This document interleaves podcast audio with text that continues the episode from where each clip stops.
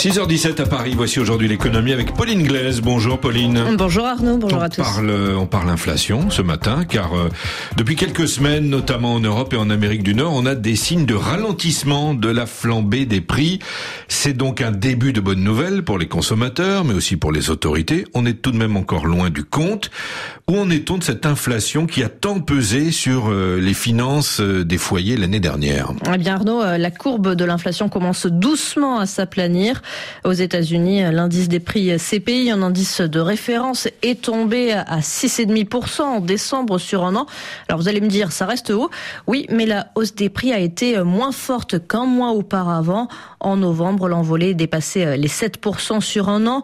Le taux d'inflation s'éloigne donc encore du pic du mois de juin pour toucher en fin d'année le plus bas niveau de 2022. Surtout si l'on compare non plus par rapport au même mois de l'année précédente, mais au mois précédent, les prix ont légèrement baissé, moins 0,1%. C'est très léger, mais c'est quand même notable car c'est le premier repli depuis que l'épidémie de Covid-19 a mis l'économie américaine sous cloche il y a près de trois ans. Autre indice d'une tendance au ralentissement de l'inflation, la baisse des prix de production, plus marquée en décembre que ne l'anticipaient les analystes aux États-Unis.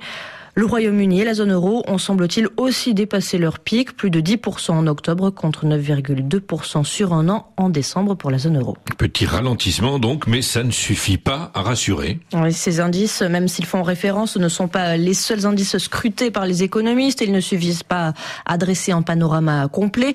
Le ralentissement est en partie dû à la volatilité sur la demande finale en énergie, ce qui tend à relativiser la bonne nouvelle. En France d'ailleurs, dans une interview au JDD hier, Michel Édouard Leclerc, le patron des supermarchés éponymes, ne voit pas l'inflation atteindre un sommet avant avril ou juin. Aux États-Unis, les prix des services en particulier continuent à inquiéter. Et puis l'inflation sous-jacente, c'est un calcul qui permet de donner une tendance de fond, est restée certes stable en fin d'année dernière, mais élevée. Et quoi qu'il en soit, malgré le ralentissement d'ensemble, l'inflation reste très loin de l'objectif cible de 2%. La BCE et la Fed vont donc continuer à augmenter leur taux d'intérêt.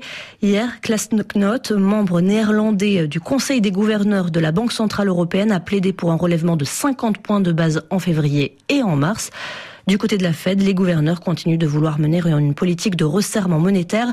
Les taux devraient rester élevés au moins jusqu'en 2024. Et ce resserrement, il a un effet sur l'activité et sur les bourses. Le marché des actions s'est essoufflé en milieu de semaine dernière face à des signes de ralentissement de l'économie et face à la fermeté des banquiers centraux.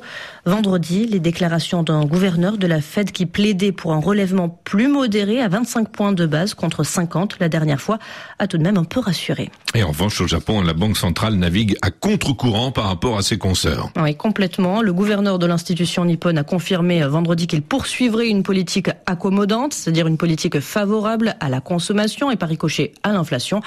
L'inflation dans l'archipel est restée certes plus modérée qu'en Europe et aux États-Unis, mais avec 4% sur un an en décembre, elle a atteint un sommet qu'elle n'avait plus connu depuis 1981 le banquier central mise sur une décrue à partir de février et parie que dans ce pays qui a longtemps lutté contre une trop faible inflation, voire la déflation, elle sera inférieure à 2% sur l'ensemble de 2023. Merci à vous, Pauline Glaise, pour aujourd'hui l'économie sur RFI.